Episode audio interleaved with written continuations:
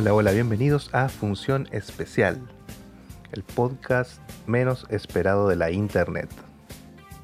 Bueno, hoy ya en nuestro episodio número 4 hablaremos de otro clásico del cine del terror que es Poltergeist, de 1982.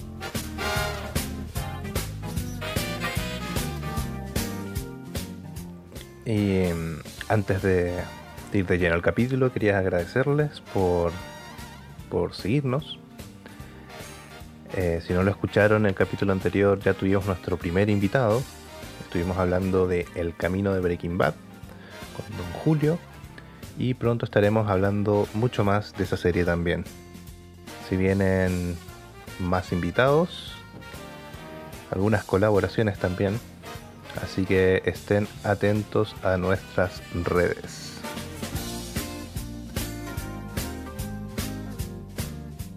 Vamos a comenzar con un poquito de noticias. Hoy tendremos una sola noticia. Estamos grabando esto en octubre del 2020 y eh, muy prontitos a Halloween salió una noticia que nos interesó mucho. Un estudio científico identificó cuál es la película de terror más aterradora de la historia. Suspiria, Psicosis, El Exorcista, El Resplandor, La Cosa. Son algunas menciones indispensables cuando hablamos de grandes películas de horror. Sin embargo, un estudio científico de Broadband Choices informó que la película más terrorífica de la historia es Sinister del 2012. El estudio, titulado Science of Scare Project, puso a unas 50 personas a mirar más de 100 películas mientras eh, se controlaban las variaciones de su frecuencia cardíaca. Los resultados indican que en un total de 35 películas de terror los espectadores tuvieron en promedio 65 latidos por minuto, pero Sinister aumentó el pulso a 86 buscamos, fuimos a la, a la, a la fuente, no dicen que es un estudio científico, pero no encontramos cómo hicieron el estudio. No sabemos si estas personas, 50 personas que pusieron a ver las películas, todas vieron las 35 películas, no sabemos en qué condiciones, si la vieron una después de la otra. Pero esto nos lleva a una pregunta, y la pregunta es, ¿qué hace que una película sea buena? o qué hace que una película de terror sea buena. ¿Es realmente científico medir solo las pulsaciones? ¿Qué es el miedo en realidad?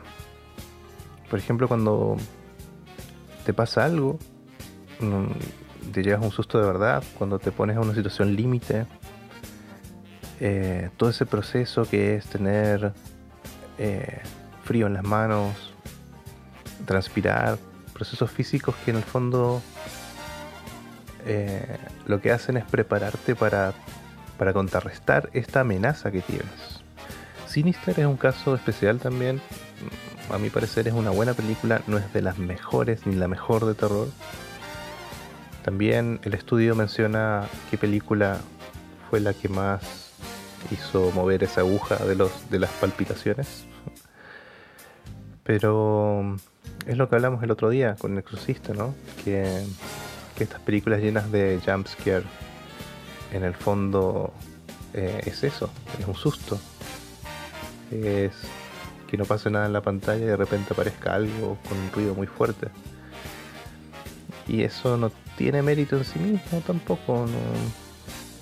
Bueno, hoy veremos también eh, qué diferencias hay en el cine de terror. Muy bien, ahora vamos con función especial recomienda.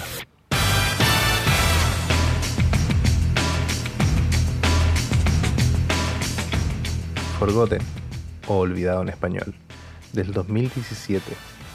Un joven de 21 años que admira a su hermano mayor se muda con su familia a una casa. Pero el dueño anterior pide dejar una habitación cerrada.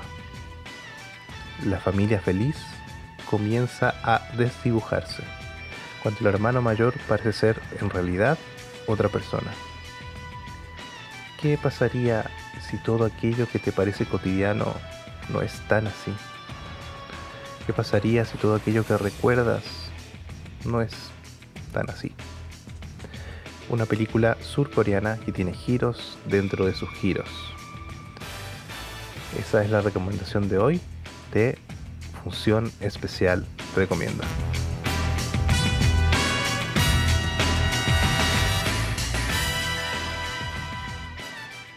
Muy bien, como es tradición en este podcast, antes de hablar de la película de hoy, vamos a ver qué nos dice Internet.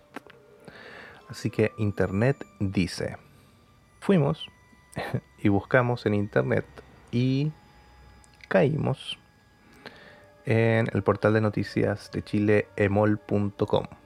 Nota del 25 de octubre del 2015.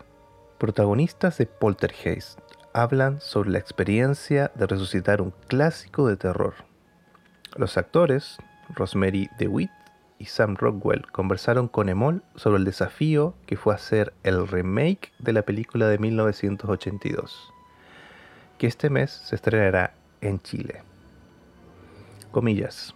Sería buenísimo si esta película llega a tener un gran impacto, asegura la actriz.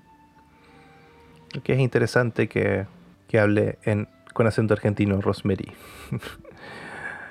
bueno, la nota sigue.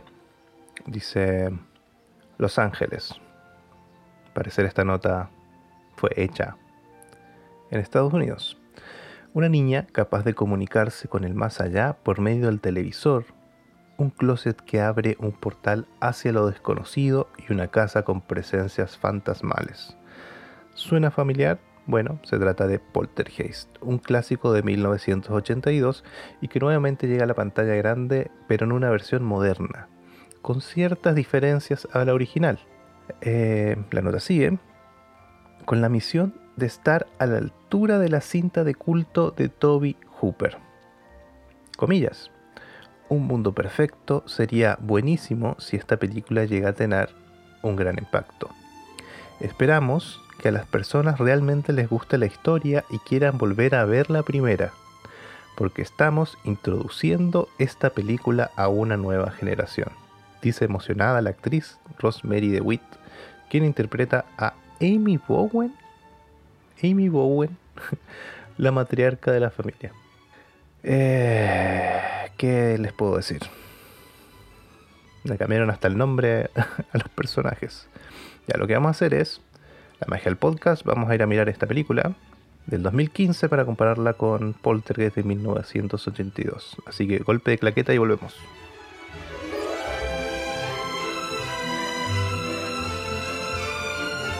Bien, ya la vimos. Eh, ¿Qué les puedo decir? Nunca más equivocada esta amiga Amy Bowen. Ah, no, Rosemary DeWitt, quien interpreta a Amy Bowen. Eso pasa con los remakes. ¿Qué pasa con esta película? Mm, bueno, hay muchas diferencias, la verdad. Y no, por favor, no vean Poltergeist del 2015 sin ver la de 1982, porque no le va a dar ganas de ir. Vamos a hablar hoy de las dos películas, parece. Vamos a hacer hartas comparaciones. Eso nos dice internet, la nota sigue. ¿Qué más podemos decir? Yo vi esta película cuando era una niña y mi generación quizás quiera ver nuevamente la original, pero las nuevas generaciones no saben cómo es, solo conocen esta. Pero siempre es cool cuando te enamoras de algo por primera vez, por lo menos para mí. Es como, oh Dios mío, quiero volver a verla. Porque esto fue hace 30 años atrás, asegura en conversación con Emol en el Hollywood Roosevelt Hotel de Los Ángeles, California, su compañero de reparto Sam Rockwell. Muy bien, vamos a dejar esta nota hasta aquí nomás.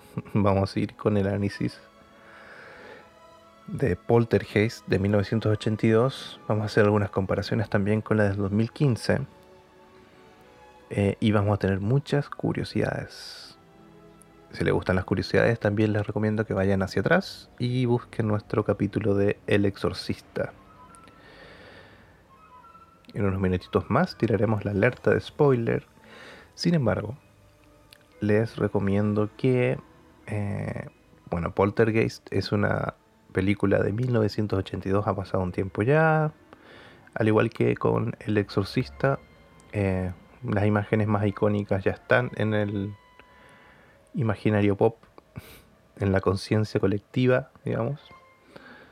Así que tal vez no haya tanto daño en, ver la película con, con este análisis encima. Bueno, la película se llamó Poltergeist en Estados Unidos y casi todo el mundo, pero ustedes saben que nos tienen que cambiar los nombres o agregar algo porque nosotros en Latinoamérica o los de habla hispana no entendemos mucho. Entonces pusieron el título Poltergeist, Juegos Diabólicos o Poltergeist, Fenómenos Extraños en España fue esto. Del director Toby Hooper, quien murió en 2017 hace poquito. Eh, Toby Hooper, eh, uno de los grandes directores del cine de terror, eh, donde la película más icónica eh, la encontramos en The Texas Chainsaw Massacre o La Masacre de Texas. El productor de Poltergeist es Frank Marshall con Steven Spielberg. Y recuerden ese nombre, por favor. Y fue escrito con. Eh, fue escrito por Spielberg también y otras dos personas más. ¿De qué se trata Poltergeist? Bueno, ya vimos algo en la nota de introducción, pero nuestra hipnosis es que la familia Freeling vive una vida tranquila en los suburbios hasta que Caroline, la niña de la familia más pequeña, despierta y comienza a hablar con la TV, con la televisión. Luego, una serie de acontecimientos paranormales comienzan a crecer van increciendo hasta que Caroline desaparece, desaparece físicamente. Sin embargo, podemos escuchar su voz viniendo como desde el más allá. Es la lucha de una familia por recuperar a la más pequeña. Así que, alerta de spoiler. Alerta. Este podcast contiene spoilers.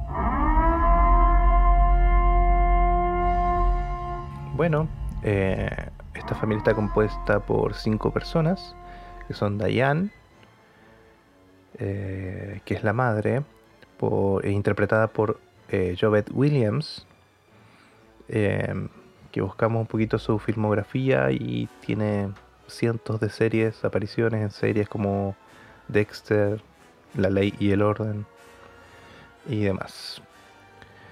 Steven, que es interpretado por Craig T. Nelson, que dentro de otras cosas es la voz de Mr. Increíble en la película de Disney de Pixar. Dana, interpretada por Dominique Dune, quien lamentablemente murió el mismo año del estreno de la película, eh, que tenía una carrera prometedora, si bien en la, en la película su papel es bien pequeñito, eh, ya hablaremos de ella también. Carolan, eh, interpretada por Heather O'Rourke, que estuvo en las tres eh, versiones de Poltergeist, las versiones antiguas, 1 y 3, quien murió de muy pequeña también, igual hablaremos de ella. Y Robert, quien es eh, interpretado por Oliver Robbins, que es el hermano de la familia, pequeñito. Igual tuvo algunas actuaciones en 1982 sobre todo y ahí su carrera eh, cambió un poquito. Bien, vamos a empezar por las curiosidades hoy. Eh, Poltergeist fue nominada al Oscar en tres categorías. Efectos visuales, efectos sonoros y mejor banda sonora. No ganó ninguna de las nominaciones. ¿Por qué se preguntarán ustedes? Bueno, porque el mismo año competía en esas categorías con otra película de Spielberg como director en este caso. Bueno, ahora vamos a hablar de eso también. Esta película se llamaba ET, quien efectivamente ganó las tres categorías.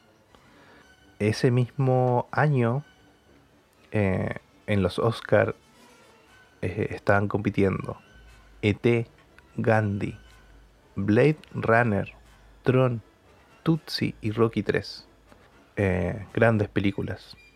Bueno, unas más que otras. Pero qué diferencias hay año a año en las producciones de cine, ¿no? La película fue, eh, vamos a poner comillas, una idea de Spielberg. eh, y lo que querían hacer era llevar... em, a ver, hay, hay varias notas al respecto. Vamos a, a ver la, la versión que me gusta a mí, digamos. Dicen que eh, Spielberg tenía una, una eh, película en mente que se llamaba Night Skies. Eh, algo muy parecido a Encuentro cercano al tercer tipo. Pero dicen que Toby Hooper de por medio les parecía mejor hacer una película de terror y no tanto de ciencia ficción. Bueno, el terror es ciencia ficción en este caso. Pero no, tan tirada a lo, a lo extraterrestre. Y, y bueno, una de, las cosas que se dicen es que teniendo eso ya zanjado, cambiando un poquito la idea, eh, quisieron llevarle el guion a Stephen King, el gran Stephen King, quien dicen les cobraba un ojo de la cara por hacer el guion. Así que Spielberg se puso de cabeza a, a desarrollarlo. Eh, una de las grandes, a ver, curiosidades es que mm, si ven fotografías de, del set, de, del behind the scenes, del detrás de cámaras de la película, van a ver siempre a Spielberg, quien les recuerdo es productor, no director de esta película, dando indicaciones. Siempre aparece con indicando hacia un lado o, o los del set mirándolo a él y Toby Hooper ahí al costado riéndose con los brazos cruzados. Bueno, si ven la película van a ver que tiene la mano de Spielberg por todos lados. Eh, Toby Hooper firmó como director de la película, pero la verdad es que es raro que haya dirigido esta película. Tiene todo el sello de Spielberg de, principio a fin. Y, y además Toby Hooper hace otro tipo de cine. Igual pueden revisar ahí su filmografía. Lo que pasa es que eh, hay un gremio de directores y este gremio tiene algunas reglas importantes. Y al parecer una de esas reglas es que un director no puede dirigir dos películas en el mismo periodo de tiempo o a la vez. Recuerden que Spielberg, o no recuerden porque no les había dicho, pero Spielberg estaba dirigiendo con la preproducción de ET. Y otra regla que tiene esta asociación es que las películas deben ser dirigidas por una sola persona. Solo una persona puede estar en los créditos de director. Esto porque eh, pasa que en las películas los productores se meten mucho y quieren po- podrían pedir créditos de director también o algún actor que, colaboró con algunas cosas de dirección. Eh, y hay algunas excepciones de esta regla que son directores que de principio a fin hayan dirigido juntos. Por ejemplo, los hermanos Wachowski, eh, los hermanos Cohen, aunque a veces ellos se dividen eh, como productor y director. Pero aquellos directores que desde la película número uno hasta el día de hoy hayan dirigido y, y que uno vea su sello como, como equipo. Hay- son algunas excepciones que hay a esa regla. Dicen que Spielberg siempre estaba en el set, pero además siempre estaba dando indicaciones. Eh, pobre Toby Hooper. Al final las decisiones las tomaba Spielberg. Y ya cuando la, la película entró a fase de postproducción, eh, tomó control de, de esa, de esa parte de la película totalmente Spielberg.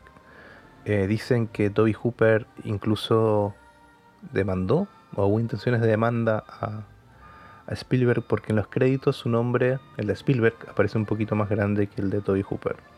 Hay una escena en la película donde la madre cae en un pozo, que ese pozo era una excavación para hacer una piscina, y hay unos esqueletos flotando en, en ese barro. Bueno, resulta que esos esqueletos eran reales. Nunca se desmintió, tampoco se afirmó, pero sí se dijo que los esqueletos eran más baratos que hacerlos desde cero.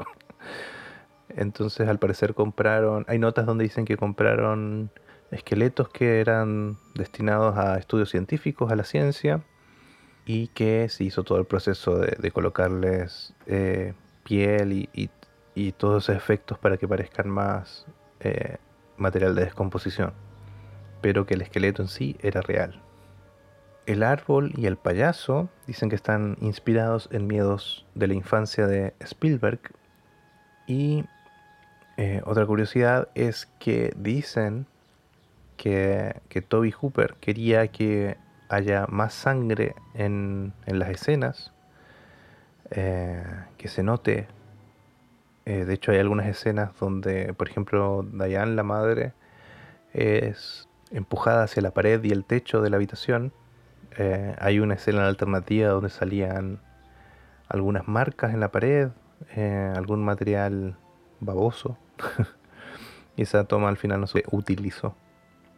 La empresa Industrial Light and Magic estuvo a cargo de los efectos de esta película, o de gran parte.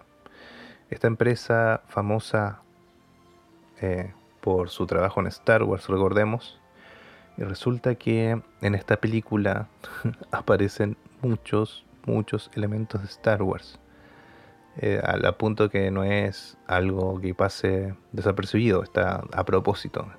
Eh, dicen que una de las razones podría ser que, como trabajaba Industrial Light and Magic hayan colocado estos objetos en el decorado, pero esto sobrepasa. Sabemos igual que Spielberg siempre tiene algún guiño con Star Wars. Eh, pero eso nos lleva a otra curiosidad, que es que en la película aparecen muchas, muchas, muchas marcas. Y en planos eh, donde tienes que decir basta. ¿sí? Eh, es demasiado, demasiado la, el placement.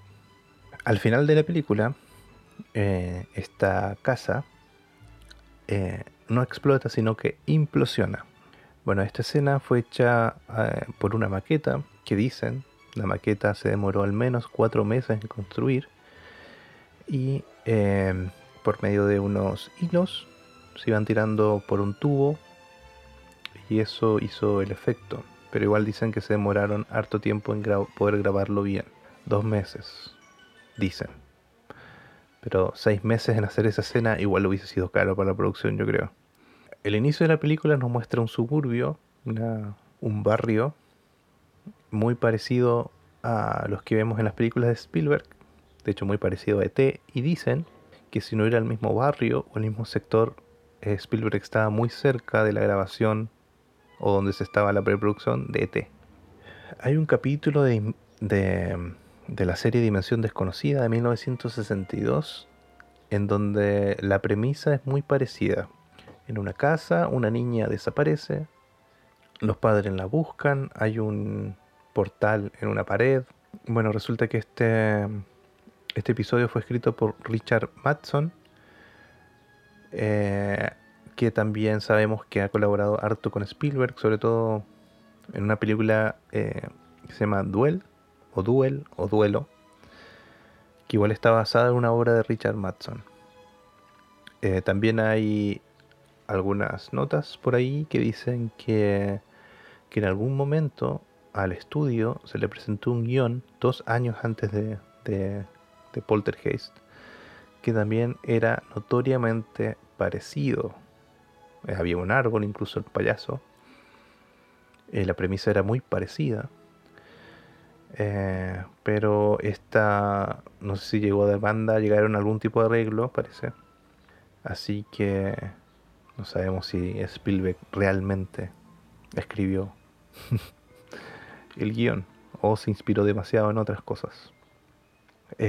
otra curiosidad es que en la película uno de los investigadores paranormales está sentado eh, revisando las cámaras y hace un dibujo.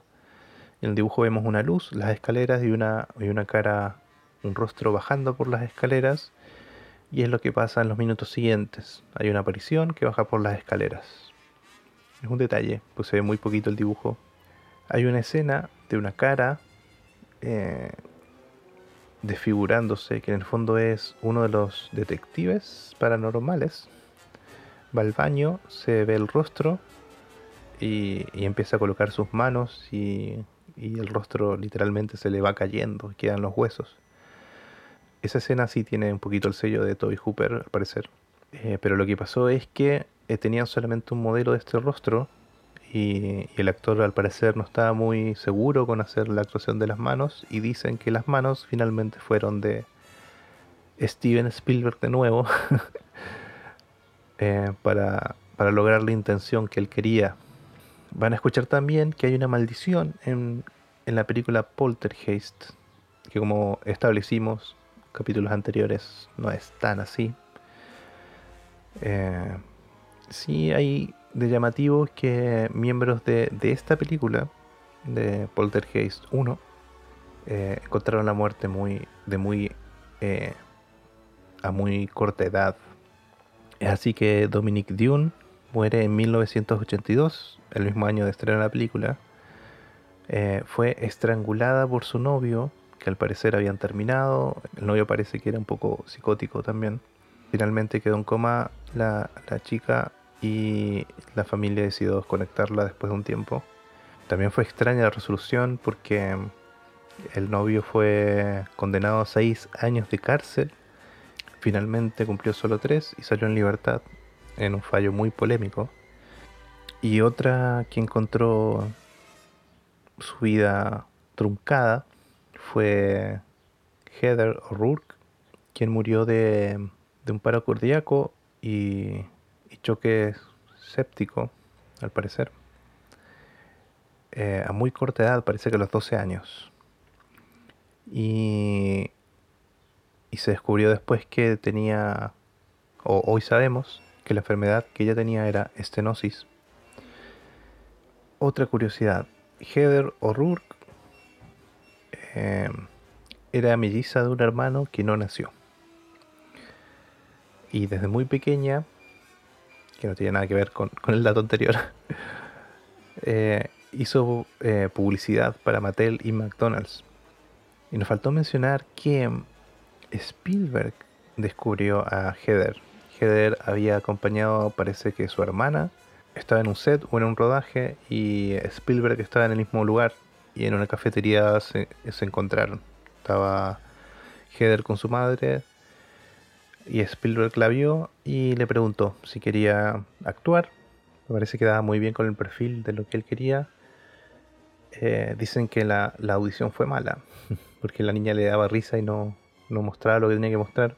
Spielberg insistió al parecer eh, le dio algunos tips también a la niña y finalmente fue aprobada por el mismo Spielberg, supongo, porque Toby Hooper al parecer no le gustaba la, niñita.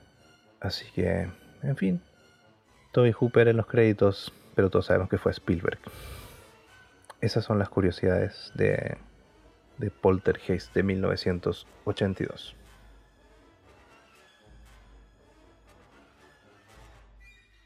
Muy bien, ya entrando al análisis de la película, este análisis va a ser un poco diferente, un mini análisis en realidad, y, y vamos a ir mencionando también paralelos con la versión del 2015, eh, para que vean, según yo, cómo no debe hacerse un remake.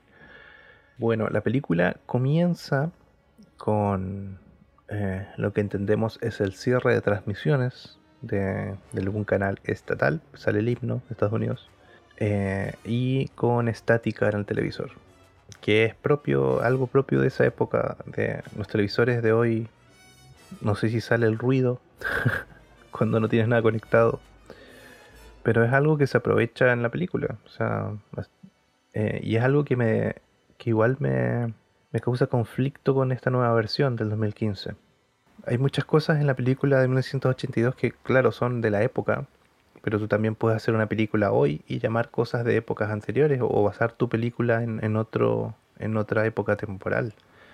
Y esta versión del 2015 eh, trata de ser diferente, pero lo único que hace es reírse de sí, de sí misma porque introduce todo el tema de, de la tecnología, celulares, eh, que no tienen ningún peso en la película.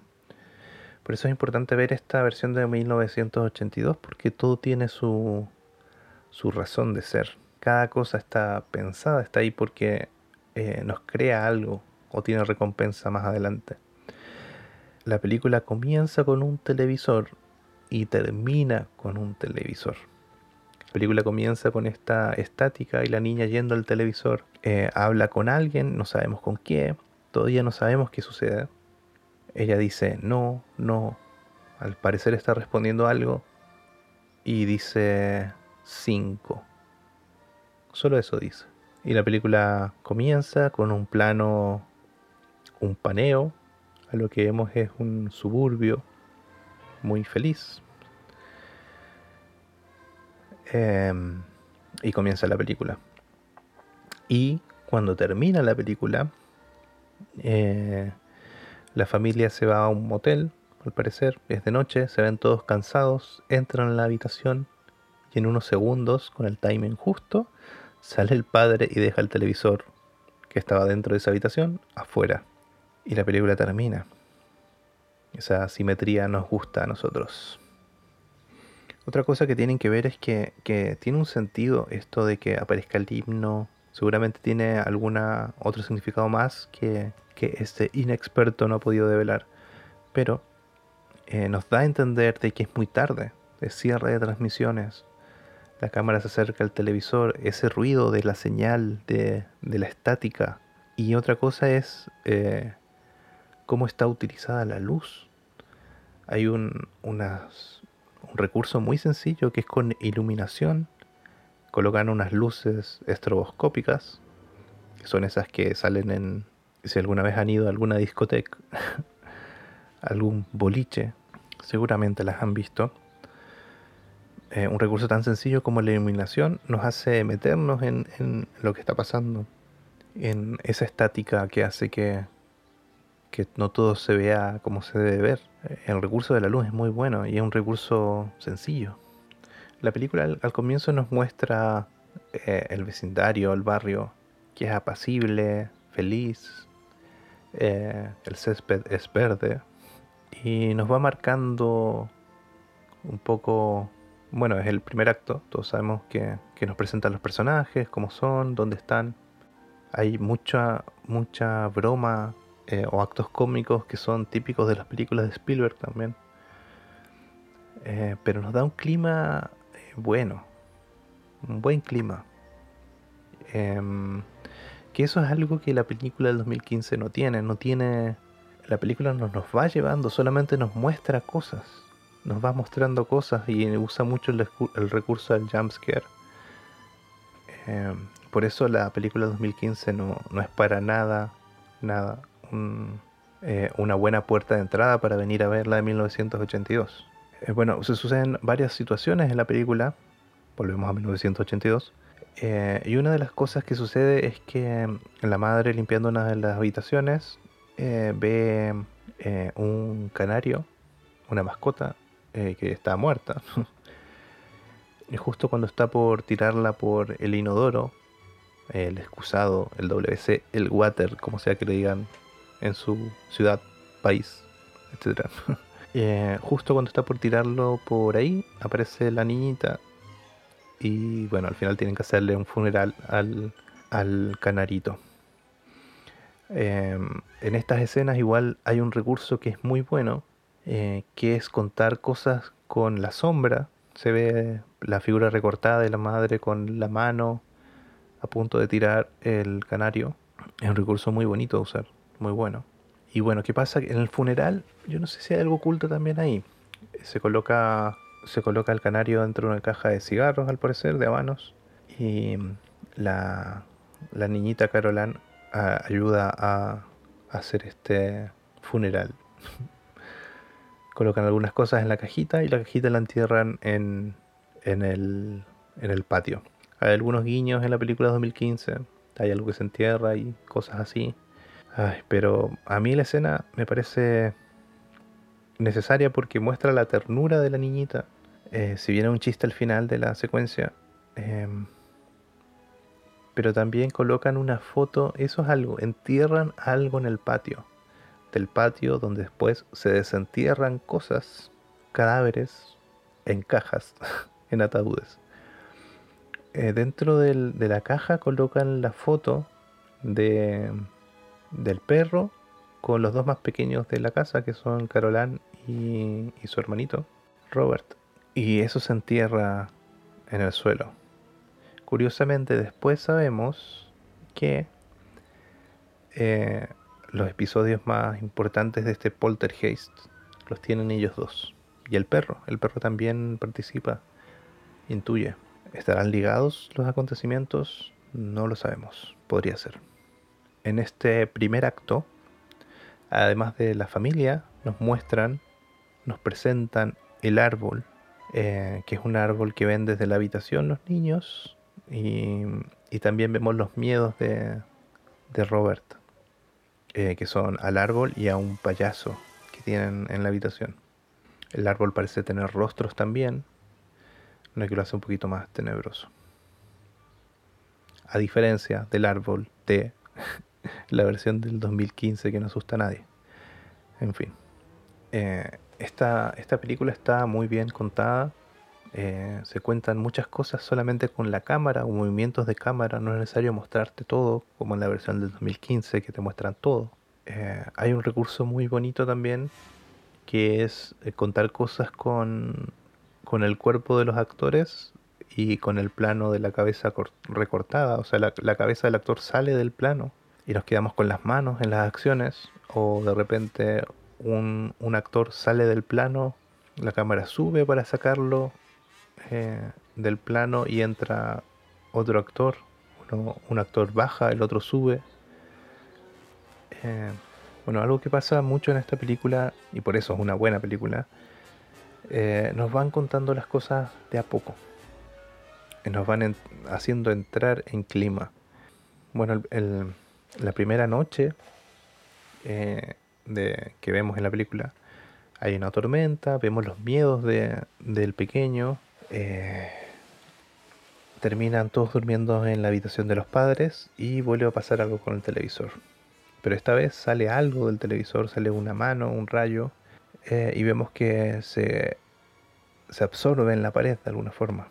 Todos se despiertan, hay una especie de temblor, y ya sabemos que algo malo va a pasar. They are here, es lo que dice Caroline. Ellos están aquí, que es muy diferente a lo que pasa en la 2015. Para que vayan viendo paralelos es increíble. Bueno, en el fondo en la 2015 pasa lo mismo, nomás que la, escena no es tan icónica, no, la, actuación de la niñita. Empiezan a haber sucesos en la casa que, que nos parecen cómicos. Eh, eso es algo que tiene bien hecho la película también. Eh, todo parece cómico, parece divertido, parece una extravagancia. Están desayunando, el fondo de un vaso explota. Eh, suceden un par de cosas y después volvemos a, la mesa donde vemos que, que los cubiertos están doblados. Eh, hasta ese momento nos parece algo chistoso, un- una anécdota. El perro ladra a la pared donde se, se absorbió ese rayo que salió de televisión. Le trae una pelota como si quisiera jugar con alguien. Las sillas de, de la cocina se acomodan de una forma extraña. Pasan cosas en la casa. Todo va de a poco creciendo. Todo va convirtiéndose de algo cómico a algo un poco más serio. Esa noche el, el árbol rompe la ventana y, y trata de comerse literalmente al niño más pequeño de la casa. Eh, algo pasa en el ropero, hay una luz. eh, y mientras eso pasa, eh, la familia sale corriendo a buscar al árbol que, que se ve, que se lo quiere tragar. Y mientras todo eso pasa, Carol Ann eh, es tragada por el ropero. Todas las cosas del ropero, o sea, todas las cosas de la habitación son tragadas por el ropero y Carol Ann vemos que, que también. En un momento la familia se da cuenta de que algo pasa, se olvidaron de la niñita, vuelven a la habitación, revisan y Carol Ann no está. Mientras esto pasa, mientras toda la familia está revisando, el más pequeño, el que iba a ser tragado por el árbol, se ve seriamente afectado, con mucho miedo, respiración agitada, y él empieza a escuchar una voz, y esa voz es la de Carol Ann. Esta forma de armar las, situaciones, todo lo que nos va llevando a este punto, eh, contrasta mucho con la versión del 2015. No solamente las actuaciones, sino la forma en la que se dan las cosas, cómo, cómo vamos llegando a este punto. Tú la, la empiezas a pasar mal. Recuerden que estábamos viendo cosas como cómicas al principio y llegamos a este punto. Bueno, en la versión de 1982, o sea, en la original, termina esta secuencia y vemos al, padre que va, al parecer, a alguna universidad, se entrevista con alguna gente. Eh, y aquí está armada magistralmente esta secuencia también, o sea, mm, al padre no le vemos el rostro, sabemos que es él, habla con lo que nos damos cuenta son investigadores. De acá pasan varias cosas. Primero, la, la que al parecer es la líder de este grupo, le, hace preguntas sencillas, quiénes son, cuántos son. Eh, el padre habla y dice, bueno, la más pequeña, tiene tanta edad, y la investigadora dice, son cinco. Y esto, recordemos que al inicio de la película, en esa conversación que tiene Carolan con la, con la TV, ella dice, son cinco. Aquí tenemos el, cierre, la, la paga por haber escuchado eso al principio. Al parecer la TV les preguntaba a Carolan cuántos eran en la familia, cuántos vivían ahí. Y en esta secuencia, donde el padre se entrevista con, con la doctora Lesh, hay un juego de planos, la cámara gira y vemos el rostro de, del padre y vemos que está un poco demacrado fumando. Sabemos que ha pasado un tiempo. Así que los investigadores llegan a la casa. Vemos que hay un despliegue tecnológico también. Más tarde. Pero hay como escepticismo por parte de los investigadores. Piensan que esto está armado por la familia. Eh, pero son conversaciones que tienen entre ellos, no, tan directas. Eh, vamos viendo eso aparte que es otra diferencia con la del 2015, donde directamente uno de los investigadores le pregunta al niño si no lo están haciendo por el dinero. Eh, aún así hay bromas, siguen las bromas. uno de los investigadores cuenta que, que grabó eh, como un juguete se movía y lo tuvo que grabar por 7 horas con la técnica de timelapse para poder demostrar que el juguete se movía y le parecía lo más genial del mundo cuando el padre finalmente abre la puerta del cuarto donde sucedió todo y dentro de eso hay fenómenos en una gran cantidad. Bueno, ahí la verdad que el escepticismo de, de los investigadores se desvanece. Esto es algo que cuenta muy bien la película, como les digo, no, no, una película tiene que contar con la imagen y con las actuaciones y no tanto con, el texto, con lo que dicen los actores. Que, para mí es el gran problema de la película, uno de los grandes problemas de la película de 2015. Te lo tienen que decir todo, te lo tienen que mostrar todo. Eh, y eso no hace una buena película. Bueno, eh, el día avanza, vemos que, hay un despliegue tecnológico, eh, hay algunas apariciones, vemos que, salen luces, después en cámara, revisando las cámaras, vemos que, que esas luces tienen forma humana y en el fondo vemos que, la actividad sigue acrecentándose. Eh, hay un gráfico, eh, un gráfico de aguja que vemos que, sale fuera de rango. En el fondo las cosas se están poniendo mal. Vemos también que la madre puede hablar con, con Carolan. Eh, vemos que hay alguna presencia, bueno, vemos, sabemos, solo con movimientos de cámara nos muestran que seguramente la presencia bajó la escalera, en las actuaciones, algunos efectos de, viento. Con eso nos cuentan mucho. De nuevo, a diferencia de la de 2015, que nos tienen que mostrar todo. Nos muestran la niña corriendo.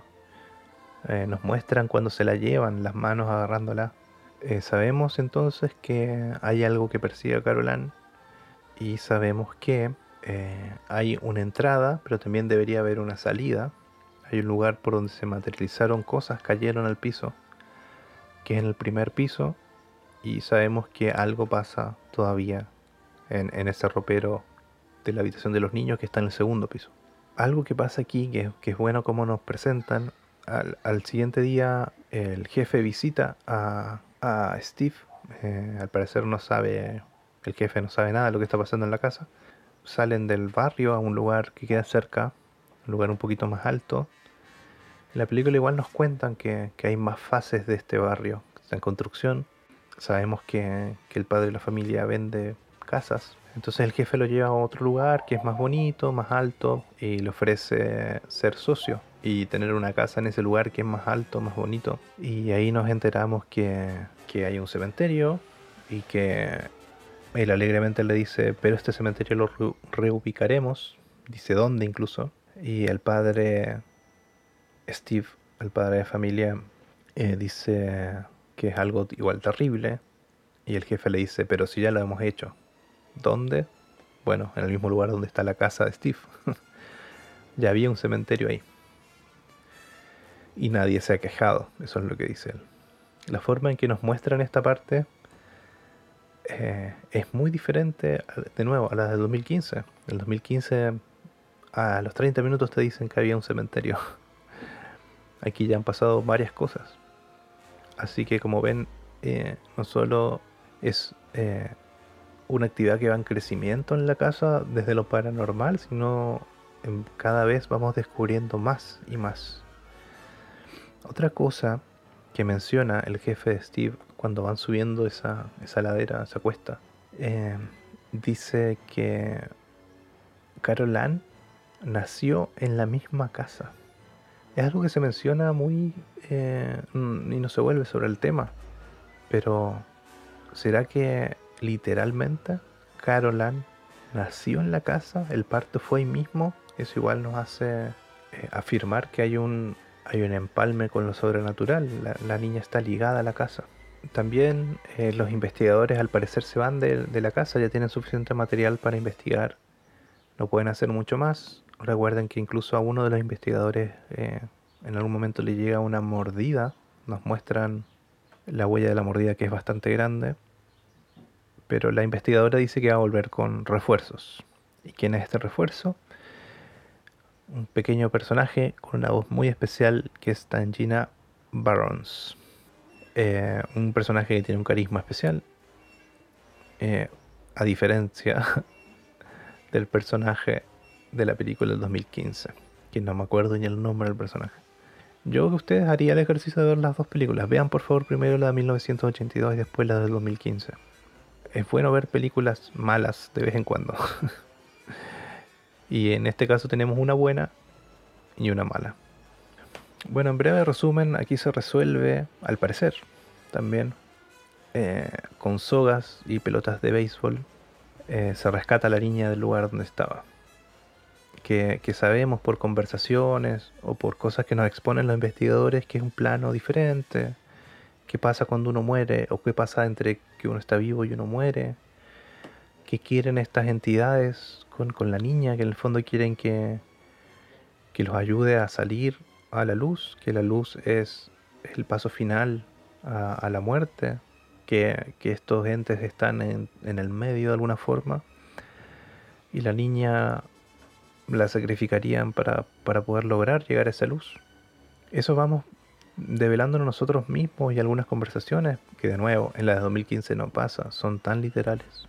Incluso nos hacen un círculo en dos hojas tratando de explicar la diferencia de planos y lo explican demasiado mal.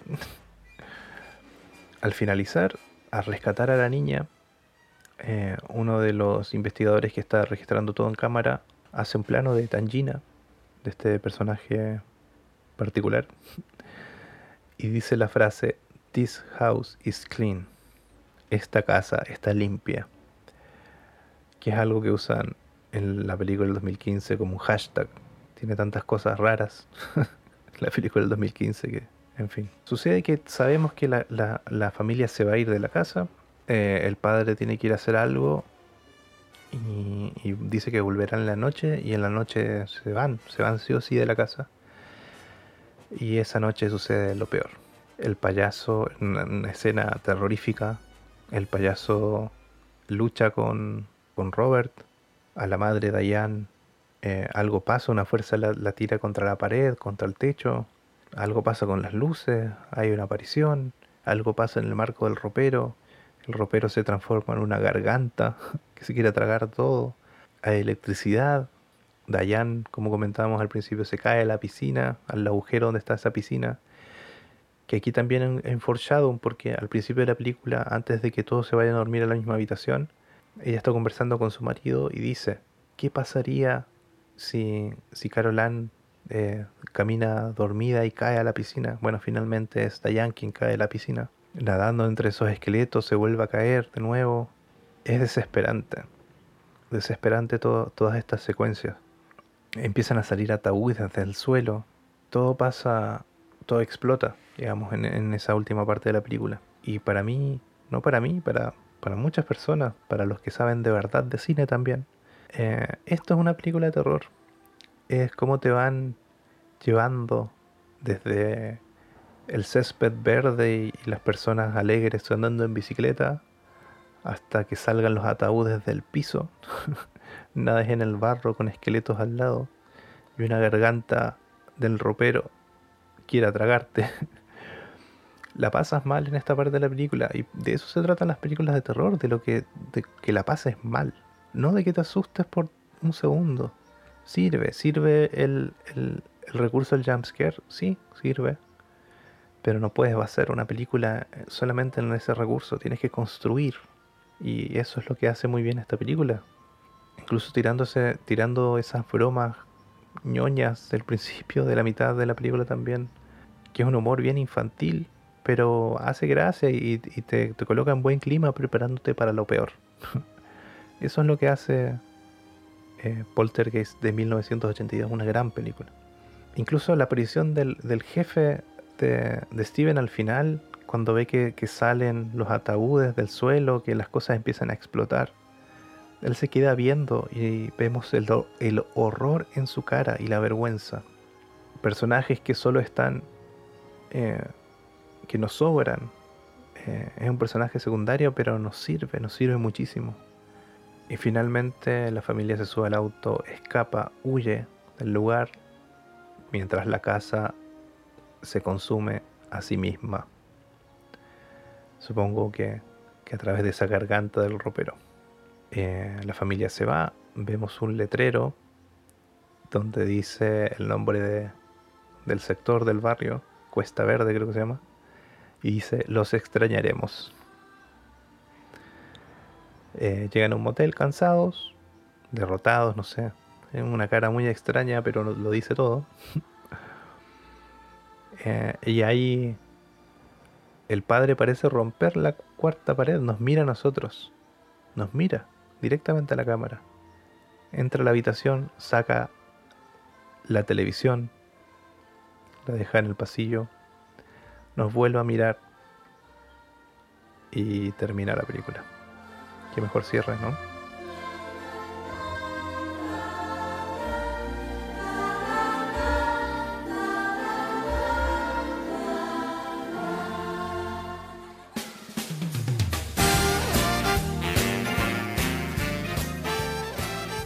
Así que bueno, eso fue Poltergeist de 1982 y sus paralelos con la del 2015.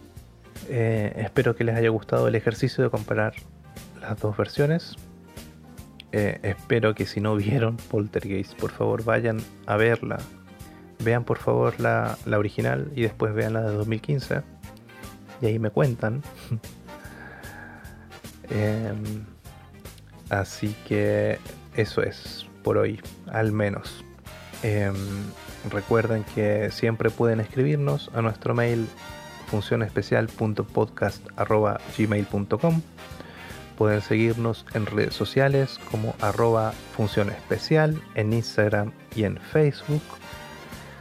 Estamos en Spotify por si nos escucharon por otra plataforma y en muchos otros servicios de podcast también. Eh, pronto estaremos con algunas novedades en YouTube Pronto tendremos más invitados y colaboraciones. Soy Jonathan Barría Argel y este fue el episodio 4 de Función Especial. Muchas gracias, nos estamos escuchando. Adiós.